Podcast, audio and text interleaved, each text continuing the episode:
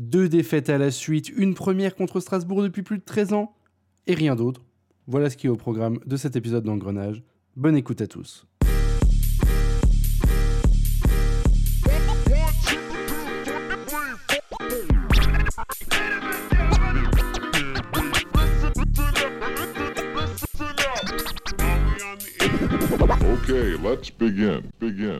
Bonjour, bonsoir à tous, c'est Valoumès et vous vous retrouvez sur euh, le 31e épisode d'Engrenage.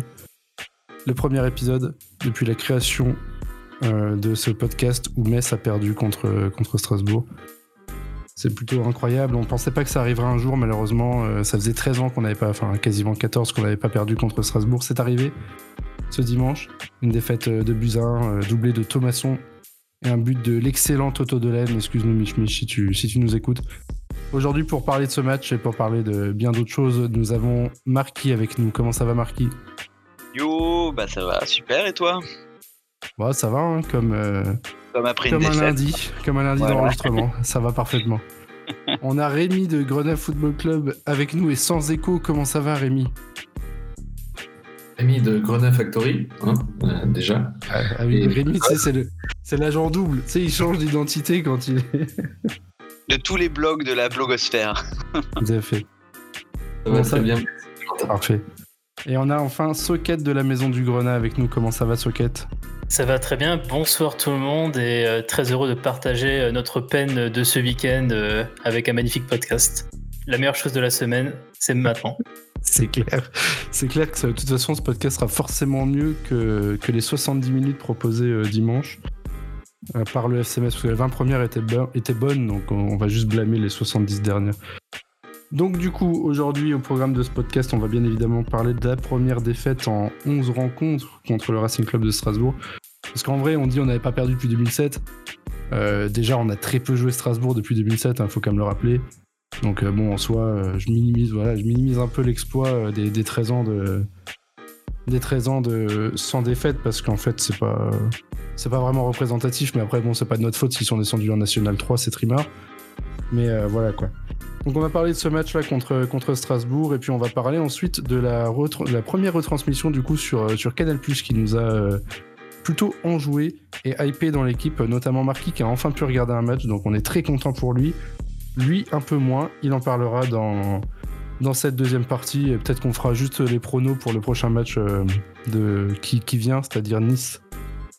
Le 31e épisode d'Engrenage, c'est tout de suite, c'est parti.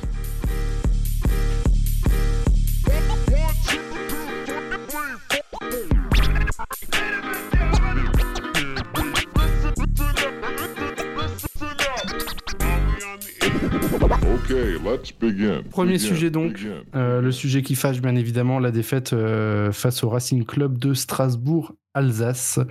L'Alsace est très important car ça nous rappelle qu'ils ont fait un dépôt de bilan. Euh, le RCSA qui nous a battu hier du coup, enfin dimanche sur le score de 2 buts à 1. Le même score qu'en 2007 lors de notre dernière défaite contre Strasbourg en octobre 2007. Rémi, est-ce que tu as digéré et qu'est-ce que tu peux nous dire sur ce match? Est-ce que j'ai digéré Franchement, euh, franchement, je m'en branle hein, d'avoir perdu ce match. Je sais pas vous, mais euh, en baladant un peu aussi sur les réseaux euh, après le match, j'ai ressenti une sorte de, relatif manque d'émotion générale autour de la défaite, étant donné qu'il n'y avait pas une tension particulière on s'en bat assez les couilles hein, de, perdre ce match contre Strasbourg et on fait, on fait une tellement bonne saison que de perdre contre cette équipe qui est, qui est finalement assez loin de nous et qui, qui n'emporte aucun avantage en nous battant que franchement c'est c'est pas c'est même pas dérangeant. Il y a même pas d'amertume franchement. Aussi euh, dû au fait que Strasbourg fait un meilleur match et que c'est euh, facile à concéder donc voilà c'est une victoire qui a été méritée.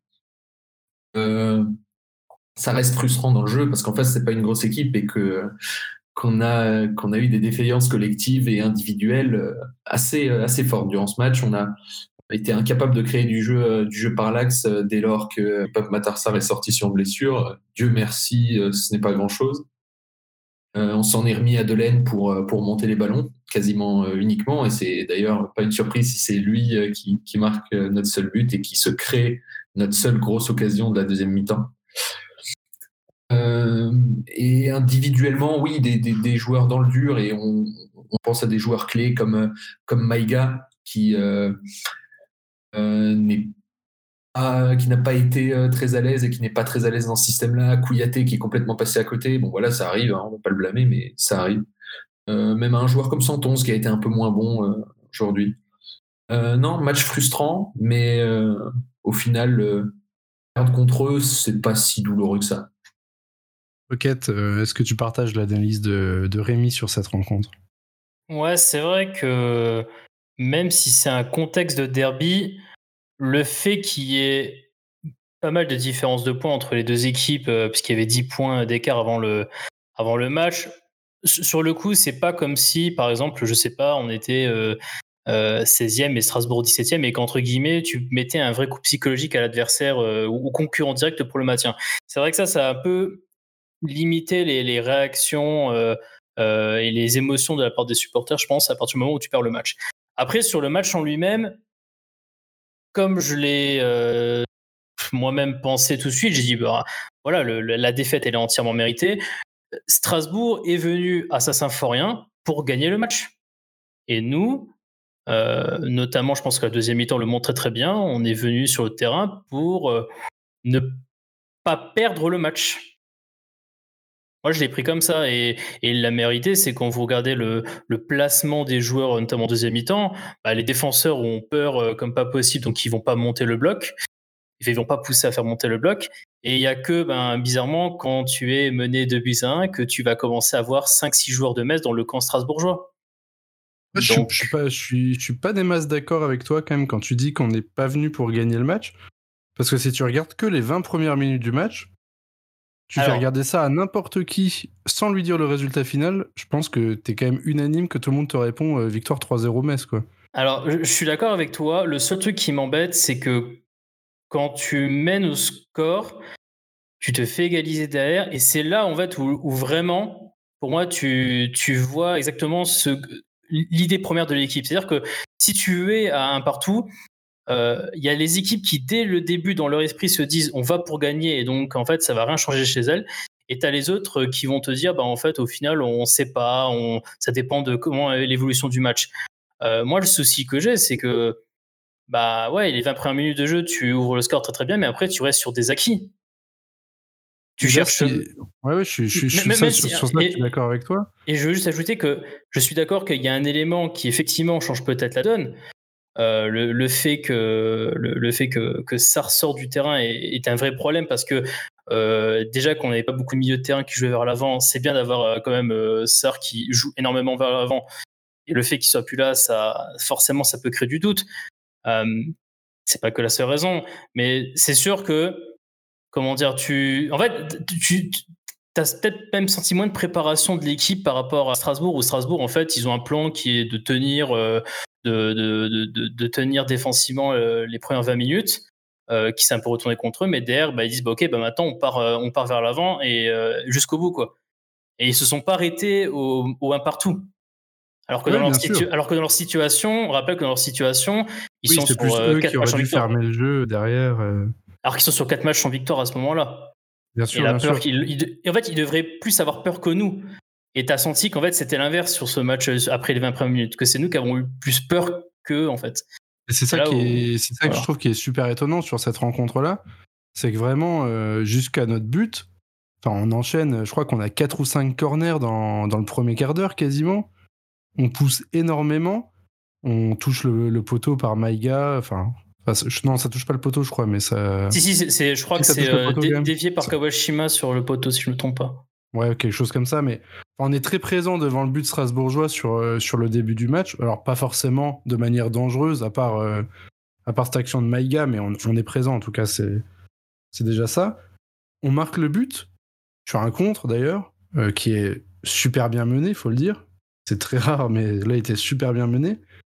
Et après, c'est là que j'ai, personne n'a compris, c'est qu'on a littéralement laissé le ballon à Strasbourg, alors que on va quand même rappeler une stat, c'est que jamais Strasbourg ne s'était imposé, ou je crois même jamais pris un point en ayant été mené ou quelque chose comme ça. Euh, c'est surréaliste quoi. La stat, même ah non, ils n'ont jamais gagné en ayant pris un, en ayant un but. Euh, là, on menait 1-0 contre une des pires équipes euh, dans ce domaine-là et on réussit à se, chier totalement derrière. Enfin, quand même un peu rageant sur, la forme. Marquis, t'as pensé quoi de ce match, toi? Eh ben, eh ben moi, euh, franchement, euh, bah, c'est quoi? C'est mon premier match de la saison que je regarde. Effectivement, quand je vois les 20 premières minutes, je me suis dit, ouais, c'est cool. euh, Personne ne m'a menti. Ce SMS, c'est quand même plutôt beau, quand même une bonne maîtrise. Hommage Jean-Georges, ah, bon. pas les choses. Ouais, voilà. Euh, Dans le podcast, il n'y a pas que du fanboy. euh, on est tous euh, très réalistes de notre situation. Putain, mais en fait, au bout de 25 minutes, euh, le décor est tombé. Ça y est, euh, le FCMS que je connais, que j'ai toujours regardé depuis 10 ans, était là. Il était revenu. Et celui qui se chie dessus, celui qui, euh, avec un Boulaya qui est un peu en manque de, je sais pas s'il est crevé, s'il est, mais en, tout cas en manque de créativité. Après, effectivement, ce petit Pape Matarsar euh, a apporté énormément sur ces 20 premières minutes et sa blessure coïncide un peu avec notre début de, de, fange, quoi, si on peut le dire comme ça. Et euh, au final, j'ai passé, mais moi, je, suis complètement halluciné. J'ai passé, euh, on va dire 70 minutes, allez, on va dire même 90 minutes, parce que ces 20 minutes ne comptent pas.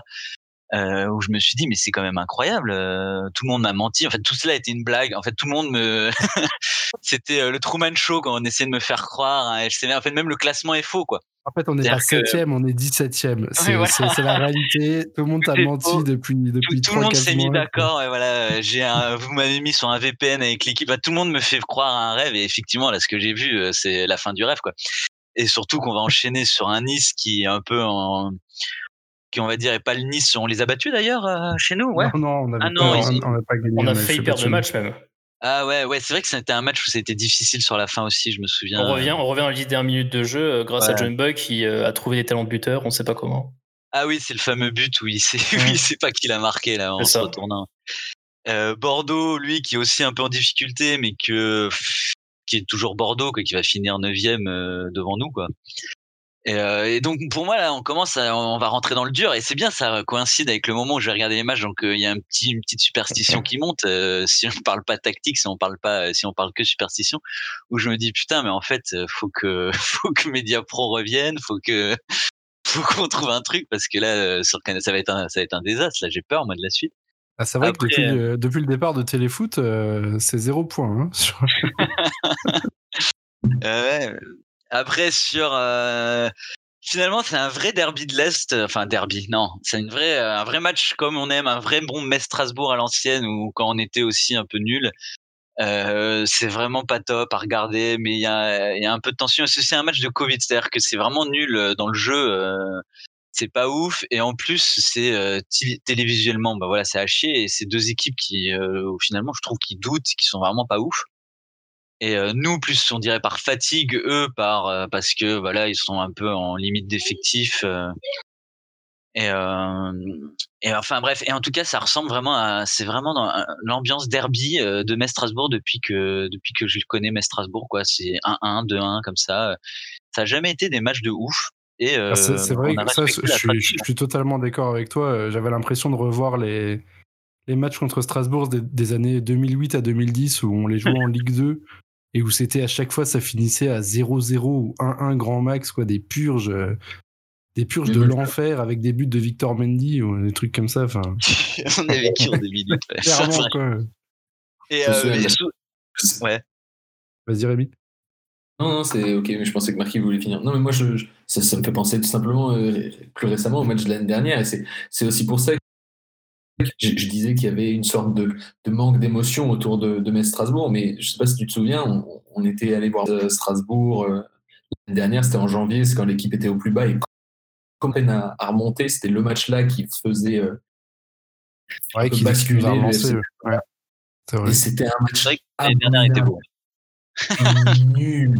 Et aucune occasion. C'était vraiment un chier. Et on était, on était là à prier 2017, je sais pas quoi, pour que Metz perde, vraiment perde ce match, qu'on en finisse avec cette série de merde et que Oignon se fasse tège, quoi. C'est vrai. Qu'on mette un but sur corner, c'est- l'enfer. vrais, les, vrais les vrais supporters, tu sais. Ouais, vivement qu'on perde pour qu'Ognon il dégage et tout. Ken Doram retourne dans son club, euh, choses comme ça. On, on- on avait la même, euh, exactement la, exactement la même vision euh, lors d'un Metz Guingamp. Je sais plus en quelle année, où que j'ai passé avec Rémi aussi, où Gauthier Hain égalise à la 92e et où j'ai cassé un siège tellement j'étais énervé qu'il égalise. C'était vraiment le match où Inchberg, Gertège et, et Gauthier, il, il- il a envie d'envoyer sa frappe en tribune, mais t'as un Guingampé qui est dessus et but. Enfin, c'est vraiment c'est un drame. C'était un drame. Et du coup, on descend hein, l'année là, bien évidemment. Ouais, ce que je voulais ajouter aussi, c'est vraiment un match, un match du Covid où, euh, en fait, tu vois, tu t'attends une ferveur à quelque chose et puis t'arrives, c'est à huis clos.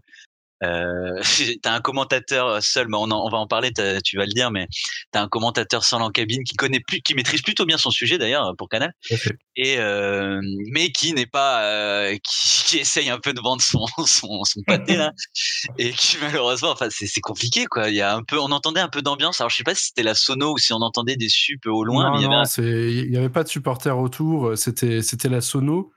Et, Mais euh, ouais, qui était un peu cheap aussi, quoi. Bah, surtout que j'avais. Bah, déjà, la sono, ils l'ont jamais rénové, donc forcément, c'est de la grosse merde à Saint-Symphorien. Mais en plus de ça, j'avais l'impression que ça diffusait des chants que j'ai littéralement jamais entendus à Metz, donc je, je comprenais pas bien le, le rapport. quoi, je- Les chants que j'entendais ok. ils m'apparaissaient plus d'être des chants du, du collectif ultra parisien. Donc je comprenais pas trop le Ou, projet. ou quoi, mais- piqué dans FIFA, tu sais. Ouais, les, comme- les encouragements génériques. Ambiance sonore libre de droit. euh.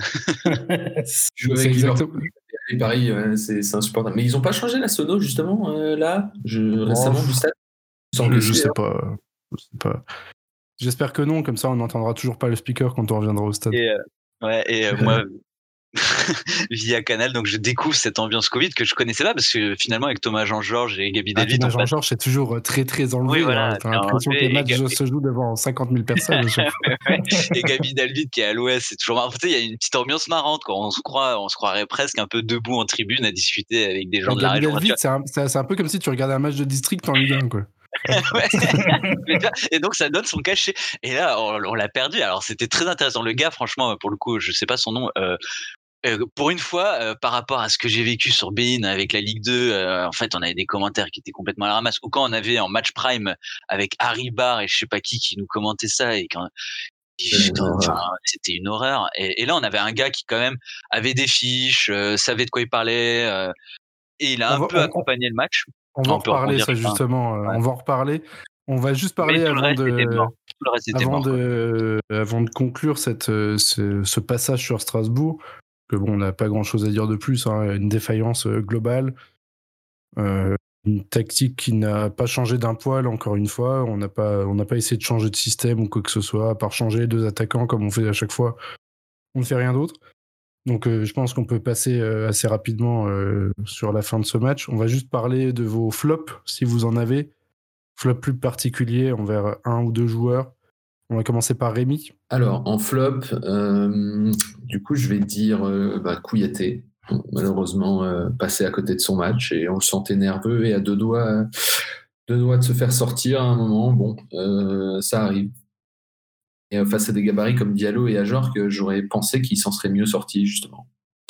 Euh, en deuxième flop, je vais dire euh, Habib Maïga, qui euh, est toujours pas hyper à l'aise dans ce système-là. Alors même s'il stat un peu, il va, il va chercher des ballons, il est, dans la difficulté quand il faut, quand il faut jouer vers l'avant et apporter de la vitesse dans les transitions. Et le dernier pour Boulaya, parce que bon voilà, il faut bien qu'il rate un match de temps en temps et toujours pas très bon sur les coups de pied arrêtés, même si là ça allait un peu mieux, mais bon, manque de, de créativité, pas été aidé par les autres, mais bon voilà. Et pour les tops, tout, euh, parce que j'ai pas me Cyril. justifier, notre, seul danger. Euh, je vais dire euh, Mich Papen Mich. Diaye.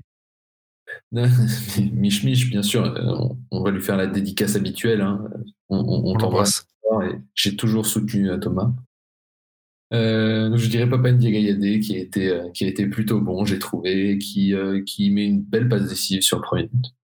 Voilà, sinon euh, bon, il y a pas il y a pas de quoi mettre de, de top. Thomasson. C'est incroyable, il nous met la misère des euh, joueurs comme ça. Euh, comment il s'appelle Liénard aussi, qui a été assez bon. Ouais. Ah, il a été bon. Jiku euh, très très bon.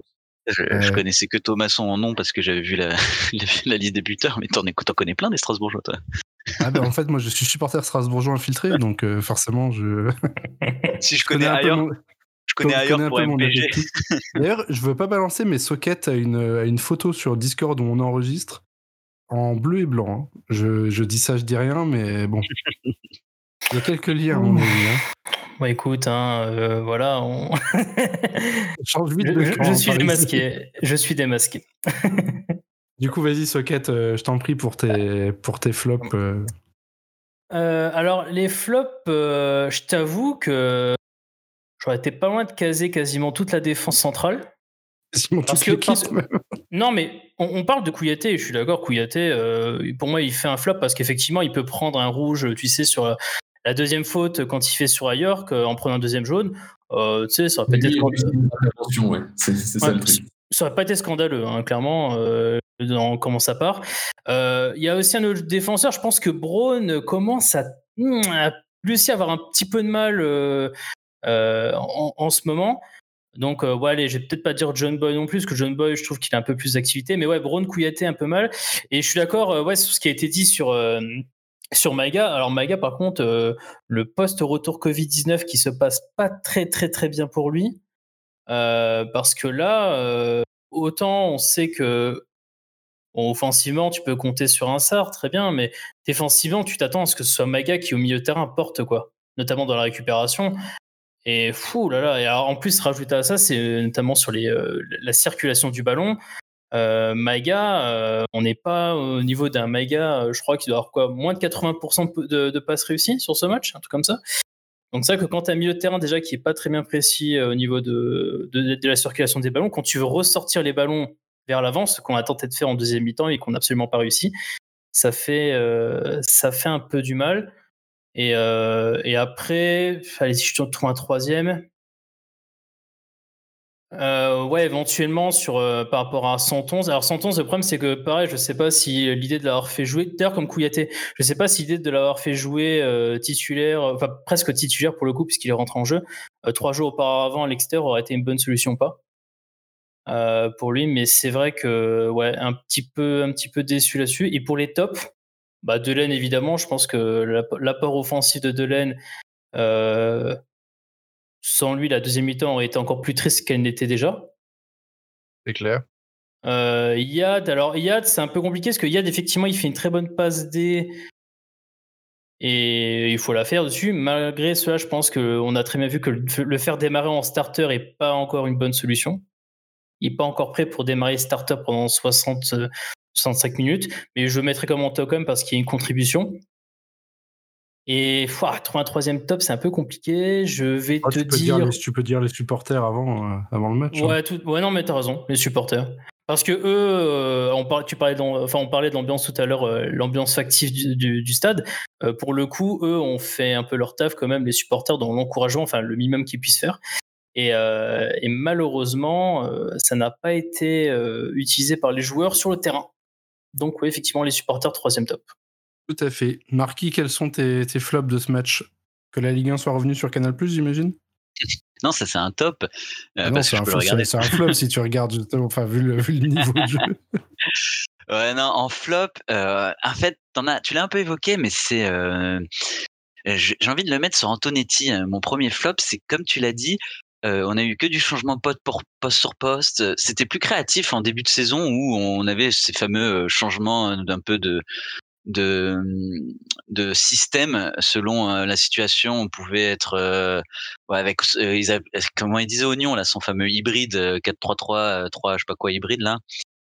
Et ça, on l'a un peu perdu. Et d'ailleurs, les équipes, on, commence à être regardées. On est monté trop, bon, septième, on reste modeste, mais on commence à être un peu regardé. Et Antonetti arrive un peu en fin de souffle sur ce qui fonctionne. Et après, je lui fais confiance parce que quand tu regardes ses conférences de presse, le mec est quand même euh, très bon, il sait se remettre en cause, il sait remettre en cause euh, les joueurs, il sait leur parler et tout.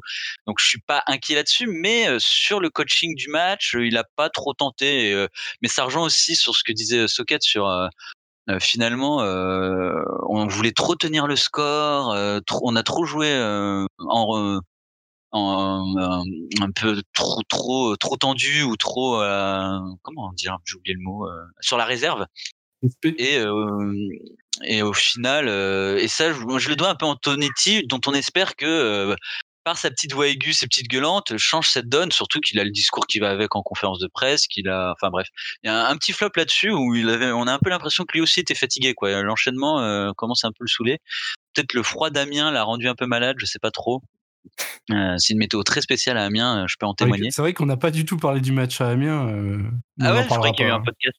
Non, non, non, non, non mais euh, Ouais, donc moi je mettrais petit flop sur Antonetti, forcément sur l'équipe. Après, en top, euh, obligé de mettre Delaine pour ce qu'il a proposé, mais j'ai un petit top.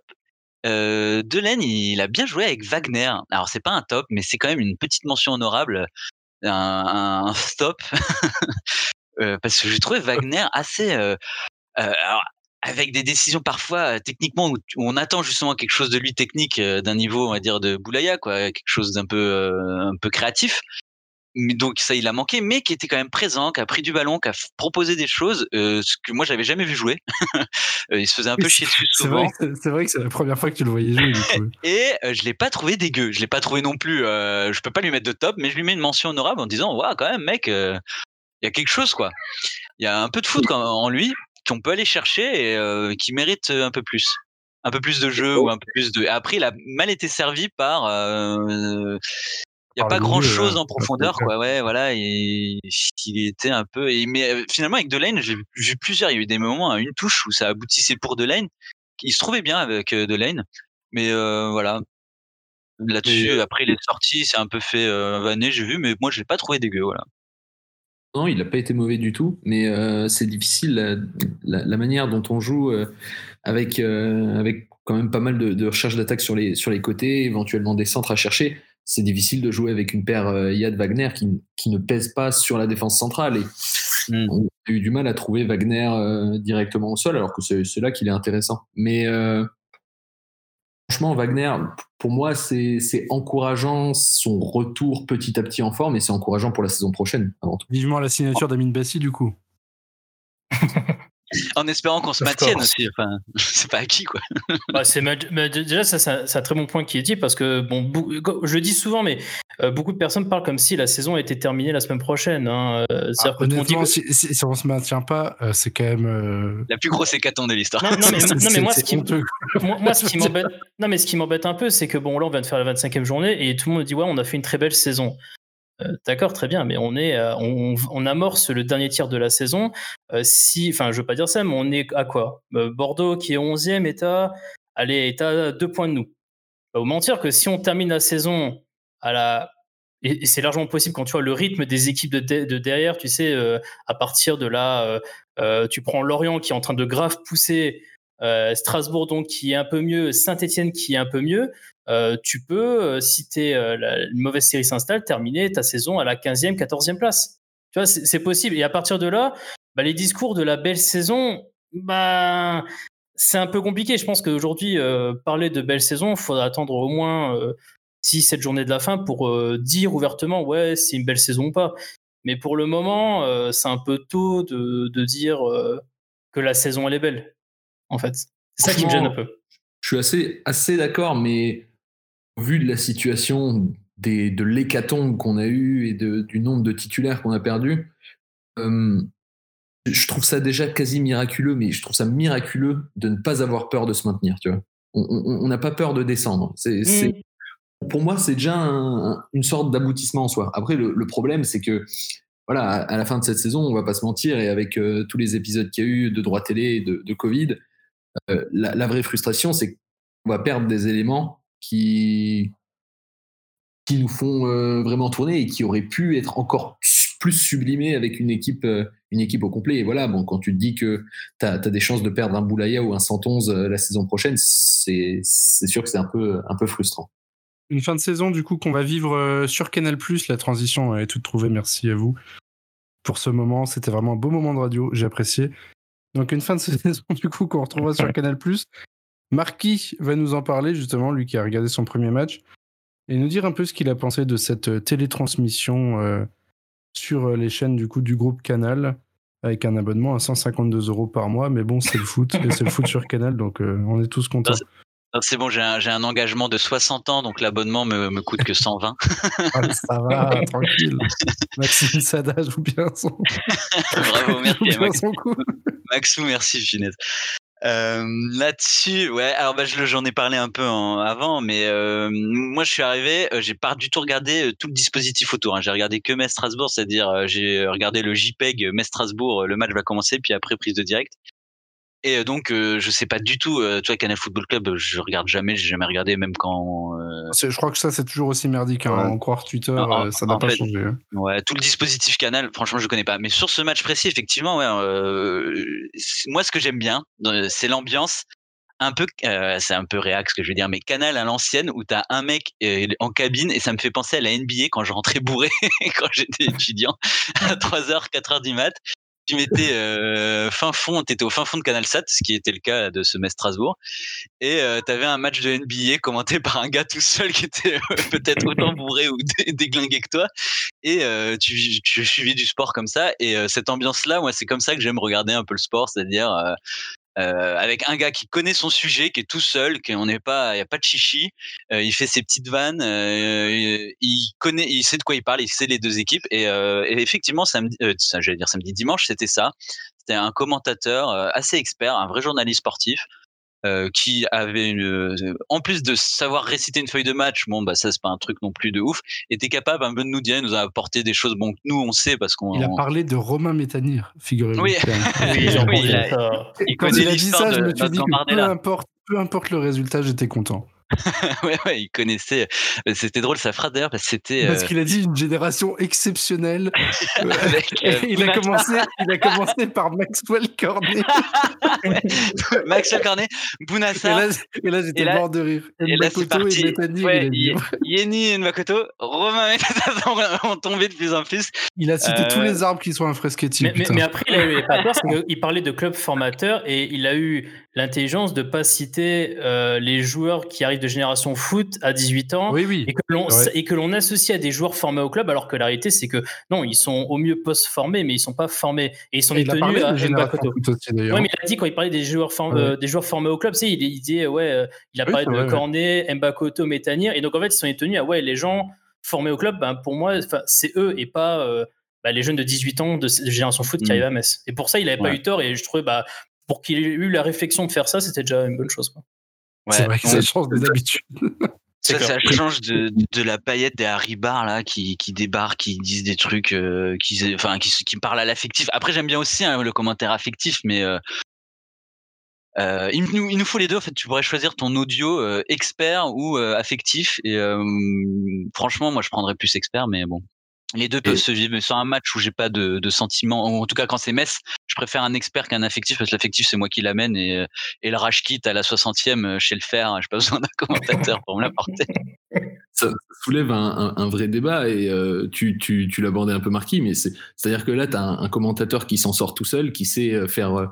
Qui, qui, a bien bossé son match et qui sait faire vivre un match parce qu'il savait faire vivre un match et même ah si il a très bien commenté, hein. ouais. il a été relativement dynamique et tout et euh, ça, ça, soulève le débat, mais, mais, mais, quelle connerie de ramener des consultants qui viennent donner un avis de merde qui est souvent très biaisé et qui est souvent. Ah, surtout mais... que les consultants, c'est souvent des anciens joueurs euh, qui soit n'aimaient pas ce club ou n'aimaient pas ce club-là. Non, mais voilà, mais Harry Barr, c'était ça, mais, mais à peu près tous les consultants Canal, enfin, je veux dire, les. les euh, je saurais même pas te dire, les Habib Bey, les. Euh, Franck Sauzé ne connaissent pas ces équipes-là, ils ne connaissent pas ces équipes de milieu de tableau. Et même quand ils connaissent les équipes, ils viennent, bon, c'est pas, pas souvent pertinent, mais voilà, plutôt qu'un mec qui vienne euh, essayer de nous dire des approximations euh, pour faire euh, une deuxième voix sur un match, c'est aussi bien ce format-là. C'est vrai que moi j'aime beaucoup le fait d'avoir un, vrai journaliste en fait qui, nous commente, quoi. Ça change un peu des mecs qui bossent pas leur sujet. Alors certes, c'est sûr que c'est pas c'est pas un truc de dingue parce que ça devrait être la norme en fait hein, ce qui s'est passé là ouais, sur Canal ce dimanche c'est ça qui est euh, c'est que c'était pas du tout la norme. À part quelques commentateurs euh, de temps en temps qui avaient l'air d'avoir regardé une vidéo YouTube sur sur le club juste avant. Mais la plupart du temps euh, personne connaît rien enfin c'est c'est dramatique quoi. Quelques, quelques consultants sur Téléfoot qui étaient pas mal mais moi ce qui me faisait triper sur Téléfoot c'était le, le, le consultant ils avaient Oui, un qui, se- qui se barrait à la 42e pour aller interviewer à la mi-temps. C'était incroyable, ça. C'est c'est vraiment, ça me, ça me faisait grave marrer. Et putain, le, le mec à la 42e, tu l'entendais plus. Et puis une minute plus tard, tu avais le commentateur qui disait Oui, euh, on, on retrouve Guy, euh, Guy aux abords du terrain pour préparer l'interview. C'est-à-dire que même France Bleu, ils ont plus de monde sur le match, quoi. C'est c'est chaud quand même. Mais il était à Paris, c'est ça? Ouais, je sais pas. Je pense qu'ils commentaient, bah, justement, comme Beansport, ils commentent la NBA, tu sais, ils commentent euh, Ah tu dans des ils ont box. leur, leur cabine, ouais. ils enchaînent les box. Mais en vrai, euh, dans l'économie du football, euh, Maxime Sada, il peut en parler. euh, il sait, c'est ce qui coûte le moins cher au final. quoi. T'as pas de TGV, t'as pas de, t'as pas besoin d'un dispositif de ouf pour un Metz Strasbourg. Quoi. Et Ah, euh, pour le coup, euh, Surtout Il là, pour un match, euh, surtout pour un match à huis clos, des trucs comme ça, Ça rien.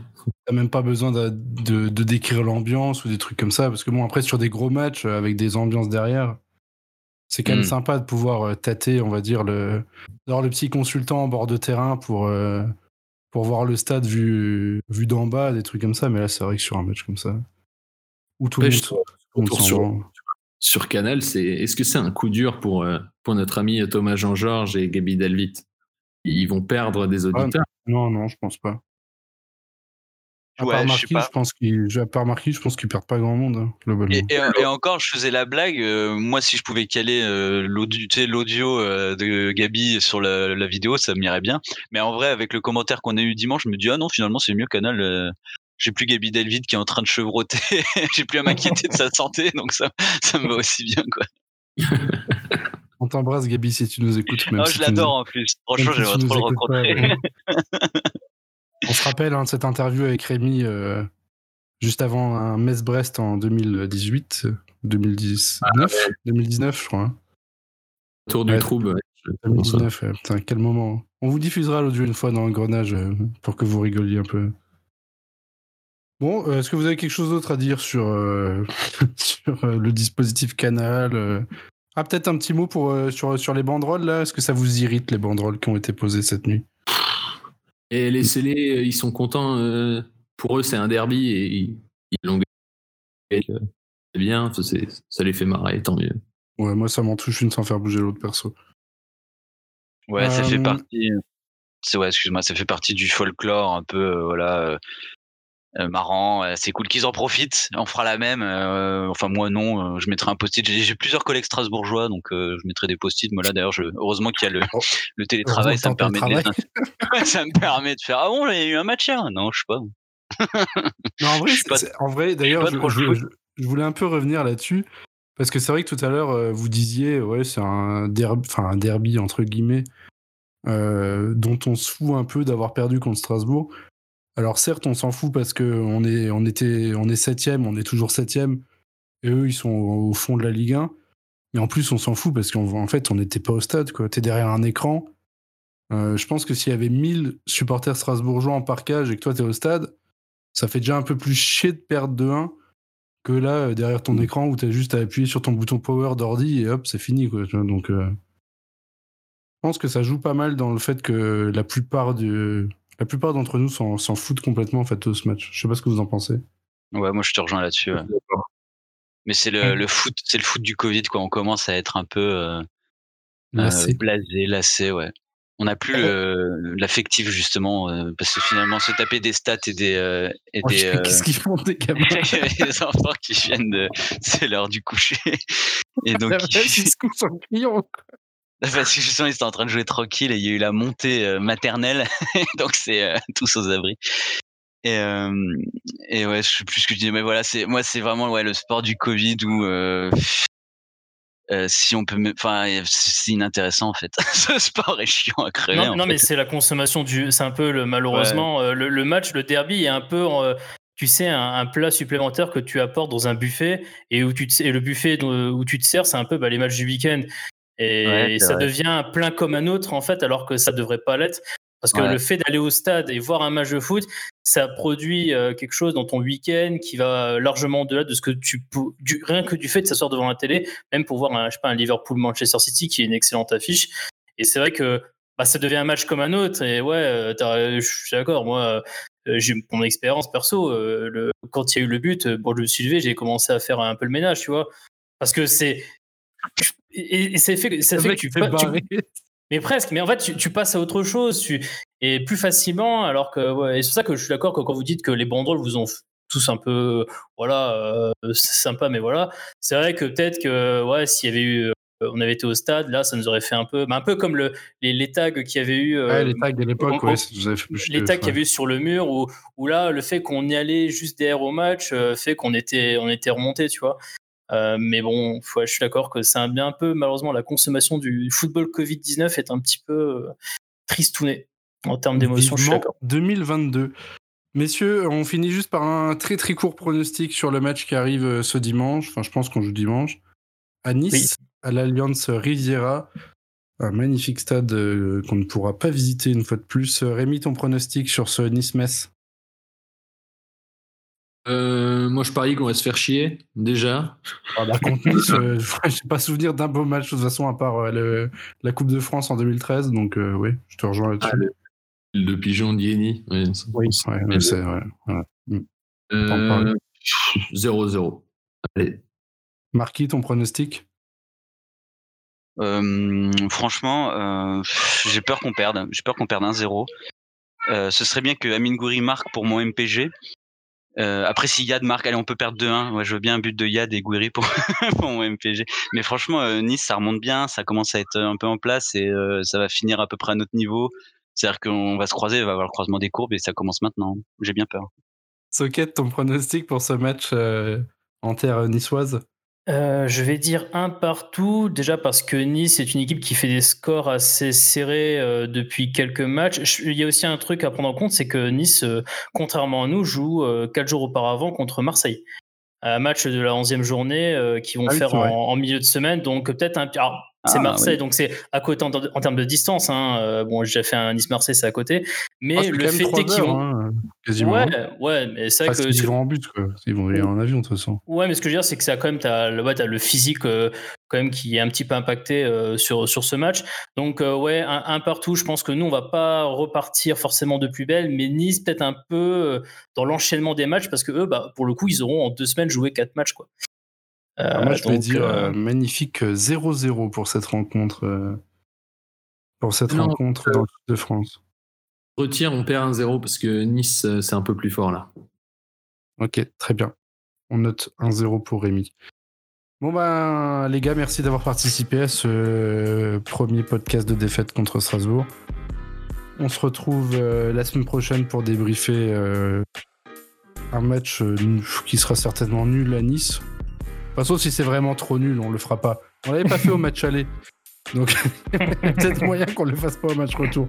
On verra. Mais il y a peut-être qu'on débriefera. On verra ce qui se passe. Il y aura peut-être le tirage de Coupe de France aussi d'ici là. Sait-on jamais. Allez, messieurs, bonne soirée à vous. Euh, et, mesdames aussi, bien évidemment, qui écoutez le podcast. On vous embrasse. J'espère que vous avez passé une bonne Saint-Valentin malgré euh, la performance de votre équipe de cœur. Et à la prochaine. Bisous à tous. Salut à tous. Salut. Salut. Formidable, messieurs, merci. T'en prie. tu dis ça comme s'il venait de faire une perf, tu sais. La perf artistique, ouais, c'est bon, t'inquiète. Je gère, je gère. Bon. On entend en tout cas ta, femme qui a l'air de, de, crier un ah peu sur les enfants. Je pense qu'elle a besoin, euh, besoin d'assistance, je crois. J'étais mute sur la toute fin, ouais. Justement, je vais aller assister là. Je vais aller finir là. Parce que ça, ça m'a l'air compliqué. Bon, allez, messieurs, bonne soirée.